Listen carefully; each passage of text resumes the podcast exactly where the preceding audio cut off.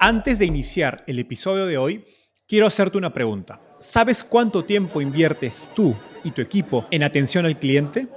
En el mundo de las startups, donde cada segundo cuenta y cada cliente es importante, Zendesk se convierte en tu aliado perfecto. Es como tener un equipo de superhéroes de atención al cliente a tu disposición. Zendesk es una plataforma omnicanal que integrará todos tus canales de comunicación como WhatsApp, email y redes sociales en un solo lugar. Gestiona tickets, ofrece una gran experiencia, aumenta tus ventas, pero sobre todo Construye relaciones cercanas con tus clientes gracias a Zendesk. Como beneficio exclusivo por ser parte de la comunidad startupeable, podrás probar el CRM de Zendesk completamente gratis por 6 meses. Y si decides continuar, tendrás 15% de descuento en tu primer año de contrato. Lo mejor de todo es que Zendesk escala de acuerdo a tus necesidades. Desde la oficina prestada donde empezaste hasta la compañía global que quieres construir. Compañías globales como Slack, Shopify y Airbnb confían en Zendesk para su atención al cliente. Ahorra tiempo, dinero y mantén felices a tus clientes.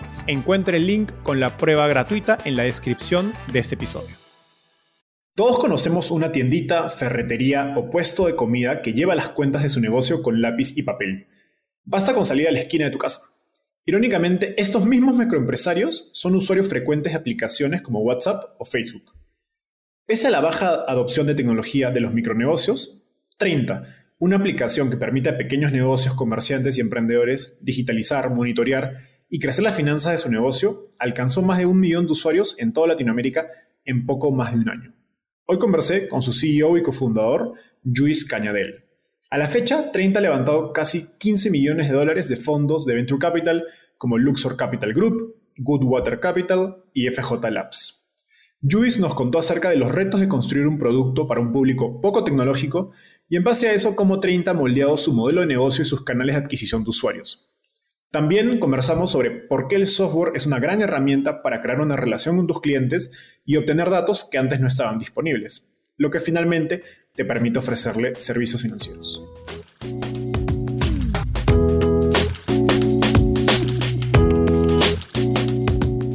Hola, mi nombre es Enzo Cavalier y soy un convencido de que el emprendimiento en tecnología es una oportunidad histórica para resolver los problemas más urgentes de Latinoamérica. En este podcast conversamos con emprendedores e inversionistas de las startups más impactantes de nuestra región para descubrir cómo se idearon, escalaron y levantaron venture capital para solucionar problemas tan grandes como la educación, las finanzas y la salud.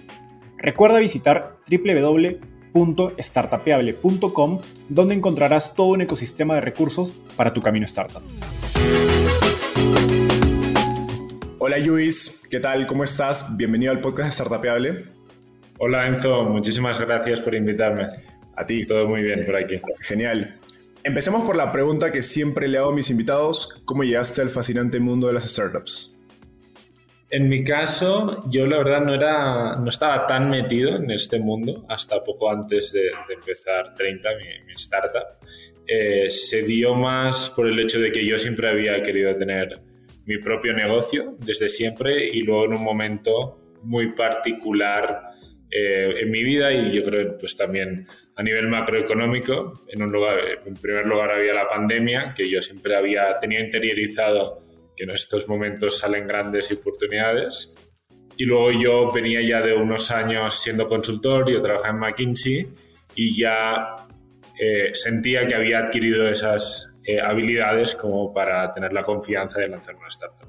Entonces ya se precipitó y empecé en agosto del 2020. Buenísimo. muchos, muchas startups que les ha ido muy bien en este año empezaron, creo que en un contexto similar. No era, no era no era tan fácil cuando en primavera del 2020, cuando no había venture capital, la gente se pensaba que se iba a terminar, pero ha cambiado a un nivel espectacular. Sí, hay un punto en que las cosas ya no pueden estar peor. y bueno, lo que sigue va, va hacia arriba. En, digamos, y dicho eso, cuéntanos un poco más qué es 30 y qué problema resuelve. Y si nos puedes dar algunos números para entender su magnitud actual, sería genial. Sí, claro que sí. 30 es una aplicación que ayuda a los micronegocios de Latinoamérica a digitalizarse. A través de la plataforma los usuarios pueden tener un registro de sus ventas, gastos, inventario, pueden crear una tienda virtual y muchas otras funcionalidades que les ayudan a ser más eficientes. Lanzamos hace un año y el crecimiento ha sido exponencial. Tenemos ahora más de un millón de eh, negocios activos. Es un crecimiento 100x desde el inicio del año. Y, eh, por ejemplo, en el mes de septiembre se registraron más de 500 millones de dólares eh, en la plataforma, que si lo extrapolas es casi un, es un 1% del PIB de Latinoamérica de habla hispana si no contamos Brasil, que también estamos ahí, pero justo acabamos de lanzar, entonces pues aún no lo cuento. Así que es eso. Wow, increíble. Ahora, te, he escuchado decir en entrevistas anteriores que el problema que identifican ustedes para iniciar 30 es que los microempresarios en Latinoamérica se gestionan de manera eh, poco eficiente, ¿no? usando principalmente lápiz y papel, pese a que a la vez utilizan aplicaciones móviles como WhatsApp o Facebook de una manera digamos, frecuente en su día a día. Pero creo que eso es algo que sabe lo sabe la mayoría de latinoamericanos. O sea, basta con ir a comprar, eh, no sé, leche a la tienda, a la tiendita de la esquina de tu casa para verlo en, persona. ¿Qué crees que vieron ustedes que otros no? ¿Cuáles fueron esos insights profundos que tuvieron en 30 que crees que explican este crecimiento explosivo que han visto en tan poco tiempo? Perfecto.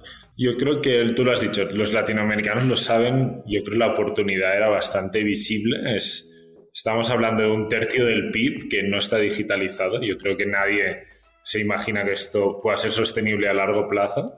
Sin embargo, cuando nosotros nos poníamos a hablar con gente que llevaba tiempo trabajando con micronegocios, cuanto más sepan de ellos, más escépticos eran de que ellos podían llegar a cambiar su comportamiento.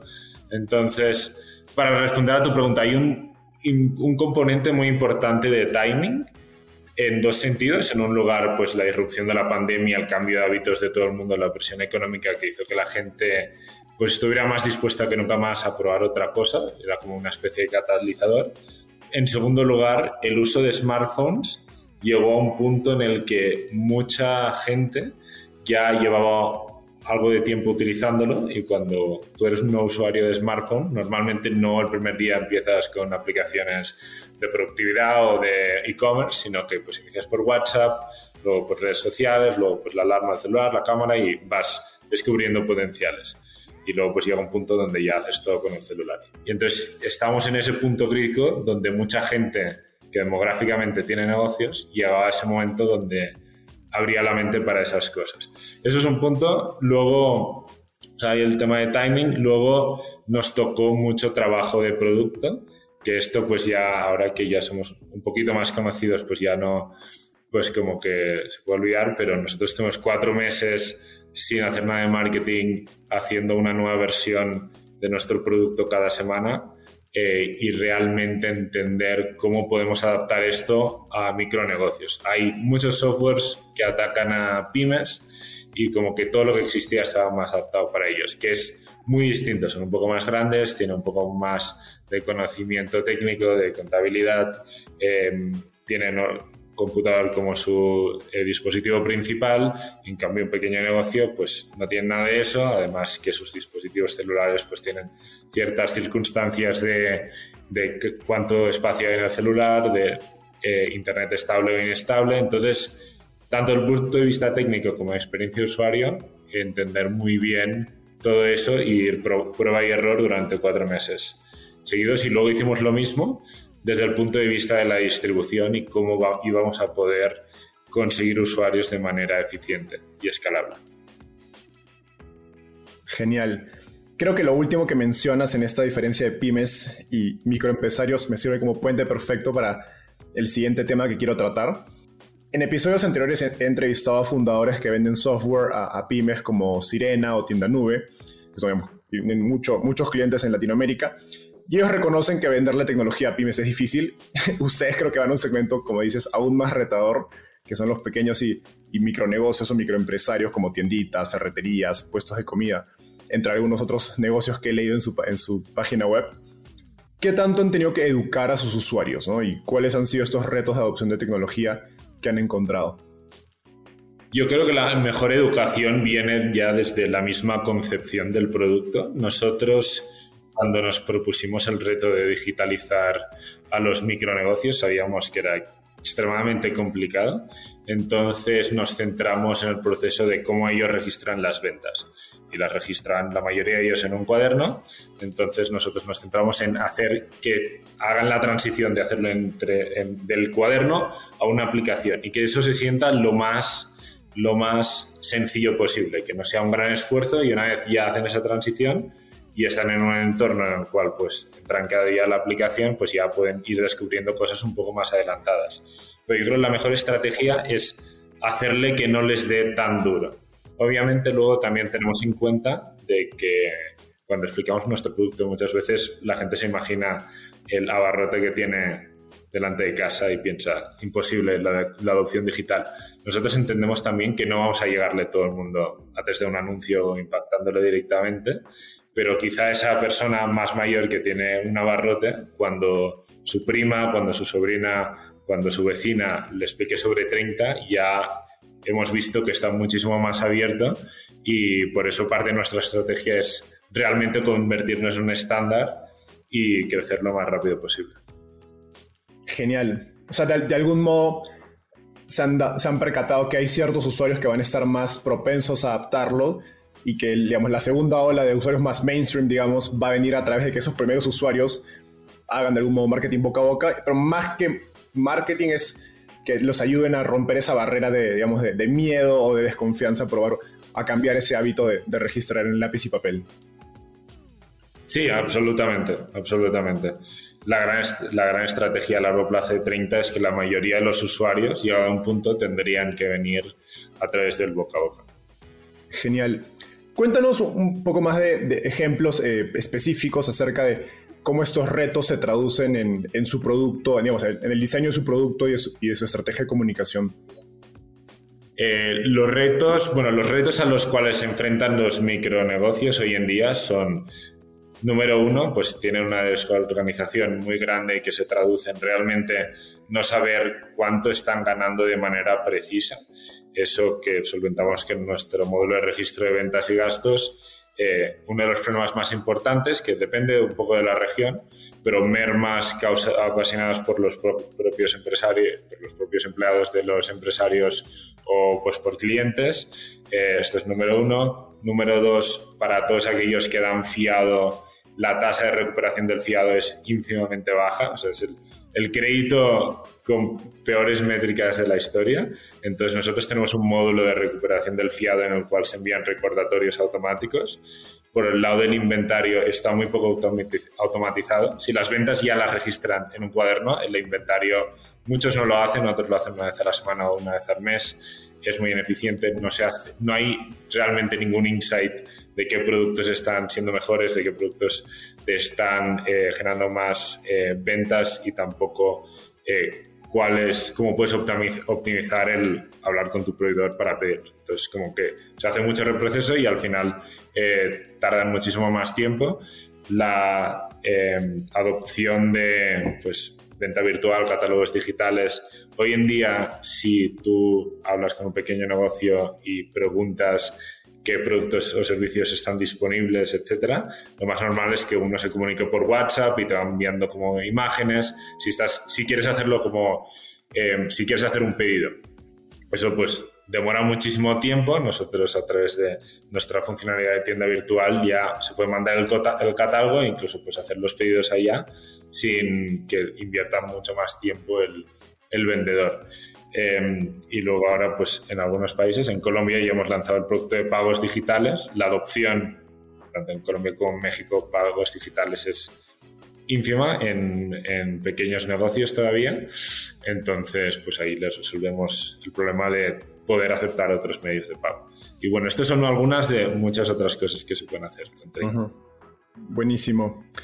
Otra de las particularidades que encontré cuando investigaba sobre 30 es que su aplicación es gratuita.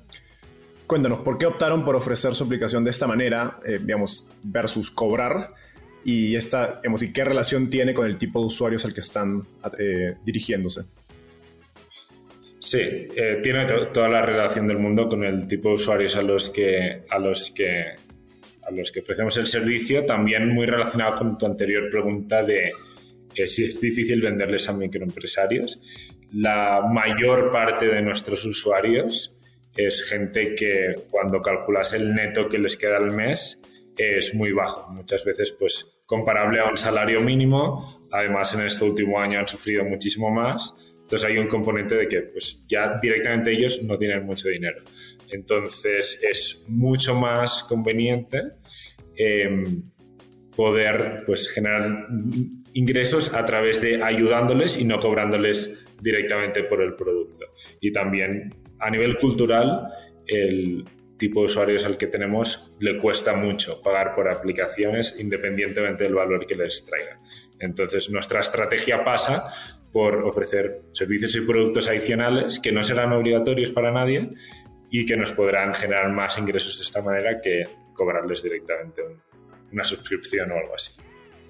Buenísimo. ¿Y, esto lo tuvieron pensado desde un inicio o fue, o fue resultado de algunos, de algunos experimentos en su proceso de, crear la, versión inicial del producto? Ambas, nuestra, gran, nuestra hipótesis desde el primer momento era que no íbamos, a, no íbamos a querer cobrar por el producto. Pues cobrar podríamos, pero tendríamos un tamaño del potencial del negocio que sería mucho más bajo. Pero era nuestra hipótesis desde el día uno. Hay otras startups eh, haciendo cosas relativamente similares en otras partes del mundo que eh, habían algunas de ellas intentado cobrar, pero no, no, no, fue tan exitoso como hacer otras cosas. Eh, y luego, pues también lo comprobamos. Cuando lanzamos la primera versión, hicimos un estudio y reforzamos nuestra idea que lo mejor era a través de productos accesorios. Genial.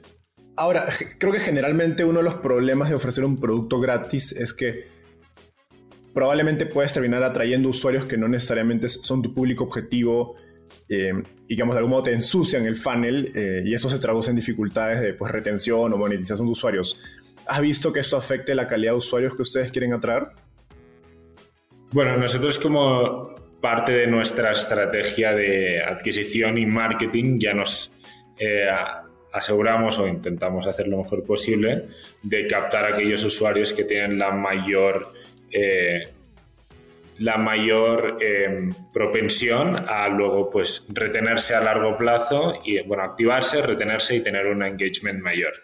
Em, al no es al nuestra estrategia ser largo plazo captar todo, tipo de, negocios, pues todos los microempresarios, no nos preocupa tanto el hecho de que estemos captando gente que luego tenga una probabilidad relativamente baja a, pues, adoptar pagos digitales, créditos o cosas que vayamos sacando y no lo podamos monetizar porque creamos, aunque no adopte nada de eso, el hecho solo de crear eh, pues ese network effect y el hecho de que esa persona a lo largo de su vida va a recomendar la app a, a mucha gente ya nos sale a cuenta. Entonces, sí, se hace desde, el marketing. Buenísimo, no, tiene, tiene, mucho sentido. Ahora, como algo interesante de no cobrar un producto es que creo que puede ser más difícil medir el famoso Product Market Fit. Cuéntanos qué métricas usan ustedes para decir, oye, el producto está mejorando en términos de, la adopción y el fit con el mercado? Sí, vale, es, una buena pregunta. Nosotros en sí podemos medir el product market fit de lo que es la plataforma. cuando tengamos que pues, escalar nuestros eh, productos accesorios de retención, yo creo que eso tendrá como su propio market fit. Para calcular el market fit de la plataforma en sí, eh, nosotros nos fijamos sobre todo en la retención número uno. El engagement, tasa de recomendación, también utilizamos NPS. Esas serían las básicas que utilizamos. Y a través de eso, yo creo que sí que. Pues no, no estoy tan de acuerdo con, con, la premisa de que no se puede medir bien el product market fit. Eh, que es cierto que siendo un producto gratis, el hecho de tener product market fit no significa que la startup en general quizá tenga product market fit en el sentido de que ya es sostenible eh, y se puede sostener con sus propios eh, ingresos. Pero sí que se puede medir del producto con el propósito que tiene. Buenísimo, no, muy, buen punto. Y algo interesante que creo que puede pasar y, me gustaría saber cómo, cómo, lo ven ustedes es que pues tengas un cliente, digamos, que, retiene, que sigue utilizando, o un usuario que sigue utilizando la plataforma, pero no necesariamente lo utiliza en todo su negocio, ¿no? ¿Cómo, cómo piensas acerca de la penetración dentro de todo el del, micronegocio, porque como nos comentabas, tienen varias secciones desde el inventario, el registro de ventas, em, el, tema del fiado. ¿Cómo piensan acerca de cómo vas tomando más partes de esa cadena de valor que existe dentro de un micronegocio? Bueno, nosotros estamos relativamente cómodos, que aunque no todo el mundo utilice todas las partes de 30, lo que queremos es que todo el mundo que sí que le sería útil lo utilice, pero no aplica a todo el mundo, no todo el mundo da fiado, no todo el mundo necesita una tienda virtual, pues tenemos peluquerías que tienen tres servicios, una persona, pues peluquería hombre mujer y, y alguna otra cosa, y niño. Entonces, para esa persona que lleva 15 años ofreciendo los mismos productos y 3 años al mismo precio, eh, no necesita tener un catálogo virtual y, y, está, y está ok. Eh, entonces, lo que sí que nos esforzamos mucho, pues a través de nuestro equipo de growth y realmente siempre estando mirando desde el punto de vista de diseño de producto, cómo podemos hacer la definición de tal manera de lo que no puede pasar es que una persona que es el candidato perfecto para tener la tienda virtual y lleva tiempo utilizando la parte de registrar venta e inventario, eh, no lo llega a utilizar porque no somos capaces de explicar bien que, pues, su utilidad, etc. Y es una de las dificultades de tener la estrategia de Super App, porque pues, al final son muchas cosas que queremos poner en un producto que por definición tiene que ser súper sencillo y súper intuitivo. Entonces, bueno, eso es uno de los challenges que tiene el equipo de producto. Buenísimo. Ahora, me gustaría entrar a un siguiente tema que es el relacionado justo a crecimiento y justo nos hablabas de tu equipo de growth. O sea, ustedes tienen un producto gratuito, em, están creciendo explosivamente, en poco más de, un año han alcanzado un millón de usuarios como nos contaste al inicio. Creo que esto sin duda se traduce en pues, muchos costos e inversión desde publicidad, servidores, equipo de soporte, tecnología, etc. Eh, entonces me gustaría entrar a ese tema primero, ¿cuál ha sido su estrategia de go-to-market? ¿Qué canales han utilizado? ¿Y cómo, cómo explicas ese crecimiento tan explosivo en, en tan poco tiempo? Sí, nosotros tenemos una parte significativa de word of mouth. También hacemos mucho marketing digital. Pues, pues si quieres crecer 100 en, en, lo que de año, tiene que haber eh, paid marketing.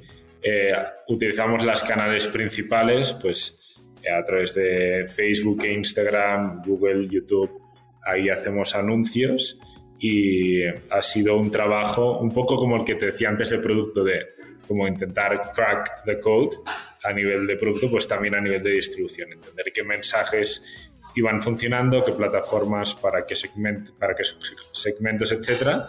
Y una vez teníamos un coste por eh, nuevo usuario que nos eh, parecía bueno para nuestros objetivos a largo plazo, es, se ha tratado de invertirle ahí e intentarlo hacer más escalable. Que al principio lo, lo, más difícil del marketing digital no es tanto obtener buenos resultados al principio, sino es cuando ya estás escalando y cuando todos los negocios de Latinoamérica han visto tus anuncios, cómo haces que cómo lo cambias de tal manera de que la vez número 5 que viene un anuncio tuyo eh, descargan la aplicación y te empiezan a utilizar. Pero ha sido un proceso muy iterativo. Genial. Y dado el segmento al que van, ¿han probado canales offline? ¿Qué tal ha sido su experiencia con, con estos canales? Sí, hemos probado, sobre todo hemos hecho radio y hemos, hemos hecho pruebas en Colombia también pues hemos hecho prensa, free press sobre todo. ya desde el principio sabíamos que no iba a ser seguramente la mejor opción eh, estas dos cosas para conseguir usuarios al menos. Eh, pues tienen otras utilidades, pues puede servir para atraer a cierto talento, etcétera. Pero bueno, no queríamos dejar eh, pues no haber hecho la prueba, entonces hicimos la prueba y la verdad es que el resultado es mucho menos escalable si tu objetivo es el crecimiento de la adquisición que, canales online. Eh, luego, a nivel de fuerza de ventas, no, lo hemos probado, pero porque ni siquiera aguanta el papel, porque el coste que nos sale el adquirir gente con marketing digital, ya tendrías que tener unas asunciones de, pues, de efectividad de fuerza de ventas que, son, que son imposibles. Y además, sí que lo hicimos pero a nivel de los fundadores, el primer mes, yo de hecho fundé la startup desde Ciudad de México, eh, porque pues, en ese momento Colombia estaba todo cerrado y pues yendo por las calles es muy difícil. El microempresario como que no está tan abierto a escuchar de gente que quiere, desde su punto de vista, venderle algo cuando llega uno a su tienda. Eso es totalmente cierto. Lo, me tocó hacer algún proyecto con microempresarios y lo, lo viví en carne propia hace algunos años. Y entonces, dicho esto que nos has contado, ¿qué lecciones han obtenido acerca de qué canales funcionan mejor o qué tipo de comunicación funciona mejor o peor para adquirir microempresarios? Eh, ¿Qué lecciones hemos obtenido? Bueno, ha sido un proceso de, de ver realmente, probar de todo. Yo creo lo, lo más importante en marketing digital es eh, realmente entender que uno realmente no sabe nada, porque está todo cambiando constantemente y a veces pues hemos traído gente en el equipo que yo hace dos años eh, era muy bueno en Facebook Ads, pero Facebook sacó la cosa de iOS 14 y no sé qué, y ahora el algoritmo funciona diferente y lo que te funcionaba antes ahora ya no te funciona. Entonces, es realmente lo que nos ha funcionado es interiorizar de que todo lo que sabemos puede cambiar en cualquier momento. En nuestro caso, eh, apelamos mucho a lo que es el sentimiento más que a la funcionalidad, al sentimiento de no es sostenible el hecho de que no estés digitalizado, que yo todo en papel, de que el mundo avanza y tú te estás quedando atrás, más que decir, te puedes ahorrar 25 minutos a través de registro de inventario, a través de esta plataforma. Eso es lo que a nosotros nos ha funcionado más y más o menos se ha mantenido en el tiempo ese... Es, es de las pocas cosas que se ha mantenido en el tiempo, en el tiempo de que llevamos como que se favorece más sobre todo ese tipo de mensajes más que la funcionalidad. Y a nivel de plataformas ha ido cambiando mucho. las plataformas que nos funcionan más hoy son un poco distintas que hace tres meses. Nosotros lo que hacemos es escalamos aquella que nos está dando el, el coste por usuario activo más barato. Entonces, si en algunos instantes Google es más barato, subimos más Google. Si el siguiente mes, como estamos aumentando el presupuesto, pues podemos hacer eso. Si el siguiente mes Facebook es más barato, aumentamos Facebook y así pues vamos calibrando el peso de las campañas. Genial. qué, interesante esta última lección que nos hablas acerca de demostrar la propuesta de valor más en términos de, emoción que, números o estadísticas racionales. Ahora, ya nos has explicado cómo es que han crecido tan rápido en estos, en estos meses, pero no todo el crecimiento es igual, ¿no? Entonces, me interesa saber es eh, cómo balanceas o cómo piensas acerca de, digamos, de equilibrar un crecimiento, el crecimiento versus otras métricas de calidad, digamos, como quema de dinero, retención de usuarios, dado que estás en un, en una, digamos, eh, en un momento de un crecimiento tan acelerado y quizás exista algo tal como mucho crecimiento, la manera que lo balanceamos, bueno, es un, es un trabajo muy de estrategia y de hacer números con los recursos que tienes hacia qué milestones quieres llegar para la siguiente fase de la empresa, que es la que empezaremos dentro de poco, que es pues ya centrarnos mucho más en la monetización y otra fase de crecimiento en el cual pues cada vez va a ser más difícil. O sea, hemos pasado en lo que de año de 10.000 a un millón de usuarios, pues ahora de un millón a 10 millones, pues la estrategia va a cambiar un poco. Eh, depende mucho, yo creo, del estado de la empresa y tienes que tener un coste que tú, sobre al menos sobre el papel o sobre la estrategia, sobre lo que tú crees, eh, te va a ser rentable. Nosotros aún no podemos tener un LTV súper preciso, pero sí que tenemos una asunción, unas asunciones de los puntos de monetización que vamos a tener, cuánto, eh, cuánto nos van a dar por usuario y cuál va a ser la penetración dentro de nuestra base de usuarios y eso te acaba generando pues un eh, LTV que lo tienes que comparar con el CAC y el CAC tiene que ser bastante más bajo que el LTV. Entonces, en una parte es ese cálculo y nosotros pues tenemos el número eh, pues tenemos un rango de un número que nos podemos permitir y el hecho de que hemos crecido tanto es porque el CAC que estamos consiguiendo es mucho más bajo que ese LTV. Y en segundo lugar, pues un poco el estado de la empresa, los recursos que tiene. Nosotros levantamos una ronda bastante grande, todavía no nos hemos gastado el 20% de esa ronda. Eh, si nosotros nos hubiéramos gastado el 90%, pues quizá tocaría ser más conservadores hasta el momento de que, de que pues, consigamos levantar más dinero o seamos capaces de generarlo internamente. Y no sé si hay algo como demasiado crecimiento, pues depende mucho de qué tipo de crecimiento. Pues si todo fuera crecimiento orgánico, yo creo que no, no existe demasiado crecimiento. Si es crecimiento insostenible, pues, pues sí. Eh, si cada vez es más caro, pues el, coste, pues que el CAC tiende a subir con el tiempo y con el presupuesto, pues llega un momento donde es mejor crecer un poco más, más lento a un coste mejor que crecer más rápido, pero que el coste sea más alto. Genial. Entonces, un poco para resumir lo último que nos contabas, la manera en que ustedes han de algún modo autogestionado o controlado su propio gasto en adquisiciones, calculando un LTV que si bien hoy día no lo, no lo tienen real porque no, aún es, el producto es gratuito, bajo ciertos supuestos han dicho nuestro LTV es X y el CAC a medida que experimentemos, que invirtamos más en marketing, no puede digamos, dispararse o alejarse mucho de este CAC, de este LTV, perdón, ¿cierto? Sí, exactamente. Buenísimo, qué, interesante manera de, verlo. Ahora, ya lanzaron otros productos como 30 Shop, 30 Pagos, y te he escuchado decir que los siguientes que vienen son FinTech y que ese va a ser su modelo de negocio. Cuéntanos por qué consideras que ustedes están mejor posicionados para ofrecer servicios financieros versus otros proveedores, quizás bancos o eh, de repente micro, microfinancieras, etcétera. Exacto, esa es nuestra gran estrategia y ahí es el motivo por el cual hemos lanzado el producto principal que es gratuito.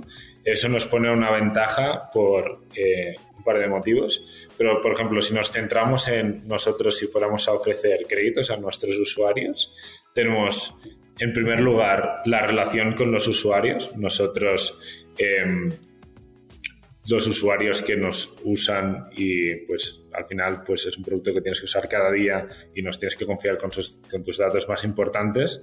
Creamos una muy buena relación, nuestro rating en Google Play es muy bueno, la tasa de recomendación es muy buena, entonces como que se crea esa relación con la marca, que si hoy en día eres una fintech y empiezas el mundo de los créditos y vas a un microempresario, te vas a dar cuenta que es muy difícil sin, eh, para empezar, tener una persona en físico y sin tener un sitio físico en el cual ellos puedan ir siempre que tienen un problema y tienes una marca que hayan escuchado eh, 10.000 veces. Es, un, es una dificultad que todos nos encontramos, 30 también, pero el producto principal que tenemos, una vez ya lo están utilizando, pues nos hace saltar esa barrera.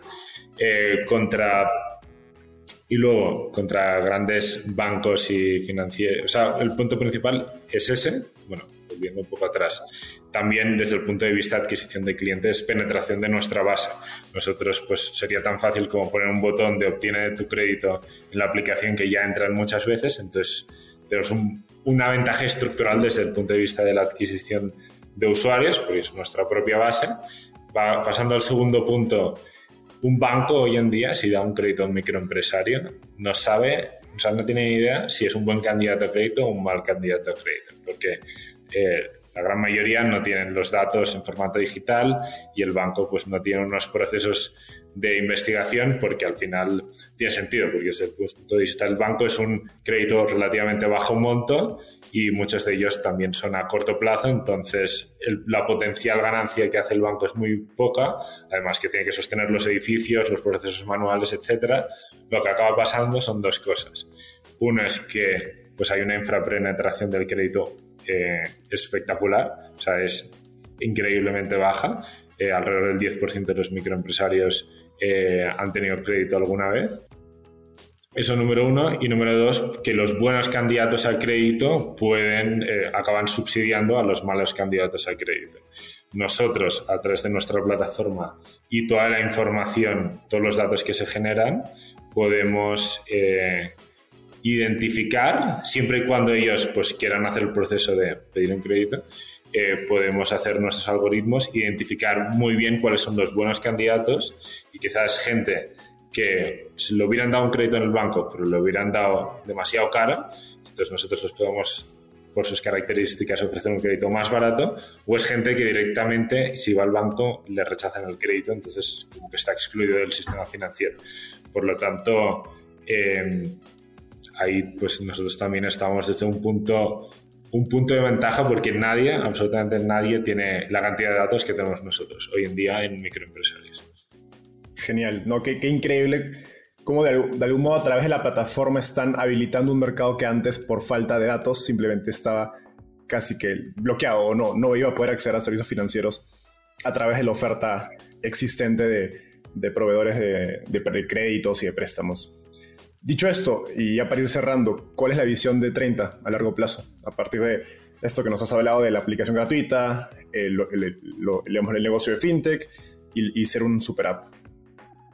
Nosotros eh, queremos ser como el sistema operativo de una microempresa, que es muy distinto a si fuéramos el sistema operativo de, de una pyme y que todos los productos que hoy están disponibles en el mercado, que están más enfocados a empresas más grandes, adaptarlos y tenerlos en una única plataforma en lo cual un microempresario todo lo que pueda necesitar para eficientar y hacer crecer su, negocio lo puede encontrar en 30. Entonces pasaría no solo por el hecho de tener sus cuentas y su inventario organizado pues recuperar antes su fiado, cobrar a través de la plataforma y vender a través de una tienda virtual que creas en 30, sino también pues pedir créditos, formalizar tu negocio, que puedas encontrar proveedores, que puedas encontrar empleados, eh, que puedas facturar electrónicamente. Así que realmente pues cumplir el, el hito de super app y, y que no haya nada que un microempresario no encuentre una buena opción que sea de mejor valor y más económica que en opciones pues, fuera de 30. Buenísimo. Creo que es una, una visión súper ambiciosa, pero la oportunidad es gigantesca. Oye, Luis, eh, ha sido un gusto tenerte en el, en el podcast. Llegamos al segmento final. En esta etapa se llama ronda de tweets. Básicamente te voy a hacer una pregunta y me tienes que responder en lo que te toma escribir un tweet, es decir, menos de un minuto. ¿Estás listo? Vale. Estoy viajando de Ciudad de México a Bogotá. ¿Qué libro debería leer? Eh, uf, muchos. Yo justamente mañana voy a, a, Ciudad de México desde Bogotá. Yo me, te digo el que me estoy leyendo ahora. Eh, se llama Why Startups Fail de Tom Eisenman, que desmitifica un poco eh, cuáles son los motivos por los cuales las startups fracasan y en base a un estudio con datos, pues dice cuáles son los motivos principales. Y a mí me gusta mucho leer libros de este estilo que cuando eres un founder te ayudan mucho a dar un paso atrás y pensar en lo que está pasando ahora mismo. Entonces los últimos libros que me he leído son de este, de este estilo. Buenísimo. ¿Qué te gustaría cambiar del mundo de las startups en Latinoamérica? Creo que todavía, pues si me hubieras preguntado hace cinco años, seguramente pues que hubiera más inversión, que hubiera más información, pero yo creo que eso ya existe. Ahora falta una segunda fase donde haya más emprendedores y si fuera posible, pues más emprendedores que no sean hombres de las mejores universidades y pues mucha gente como yo que ha salido de consultorías como McKinsey, pues sobre todo en Colombia casi todas las personas tienen ese perfil yo creo que hay una queda una segunda ola de, de emprendedores que son gente de otros perfiles que iría muy bien, porque cuantos más founders haya, más oportunidades habrá de que cosas funcionen bien, que mejore el ecosistema y al final mejorar la vida de la gente que vive en Latinoamérica. Totalmente de acuerdo. Finalmente, ¿quién es un emprendedor o emprendedor en Latinoamérica al que crees que debería entrevistar y por qué? Bueno, a mi cofundador. no, pero de otras startups, eh, pues no sé si habrás hablado con Fabián Gómez de Frubana, por ejemplo, Daniel Vallejo de Adi, son, yo creo, excelentes comunicadores ambos. Buenísimo. Oye, Luis, muchas gracias por estar acá. Ha sido un gusto tenerte en el podcast. Eh, pueden seguir a Luis Cañadel en LinkedIn, que te hizo publicar algunas cosas y ser más activo. Así que muchas gracias por tu tiempo. Ya nos vemos. Bye. Bueno, muchísimas gracias, Enzo. Que estés muy bien.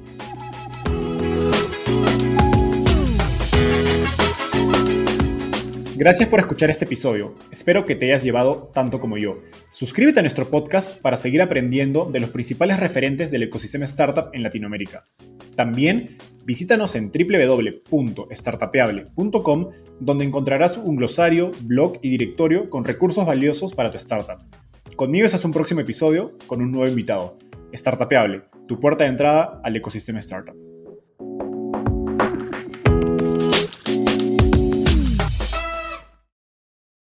Este es un podcast producido por Explora.